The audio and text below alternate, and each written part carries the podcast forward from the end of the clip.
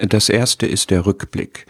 Welche Wege bin ich gegangen? Richtet euer Herz auf eure Wege, die ihr in der abgelaufenen Zeit gegangen seid. Und hier in Haggai 1 fällt schon auf, wie Gott sich Mühe gibt, den Juden die Augen zu öffnen für das, was sie eigentlich ohnehin hätten sehen müssen.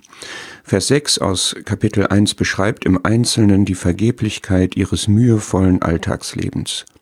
Aber sollte man nicht sowieso nachdenklich werden, wenn Aufwand dauerhaft vergeblich ist, wenn permanent der verheißene Segen fehlt? Man hat das offenbar ignoriert oder negiert oder beschönigt oder sich damit abgefunden. Und siehe, fordert Gott deshalb auf. Und er fragt, weshalb das? Gib dich nicht damit ab, geh dem doch auf den Grund.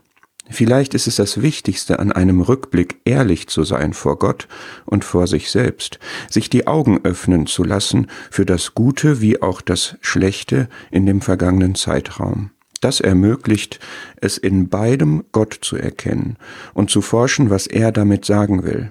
Erkenne ihn auf allen deinen Wegen, das ist das Ziel eines Rückblicks unter den Augen Gottes.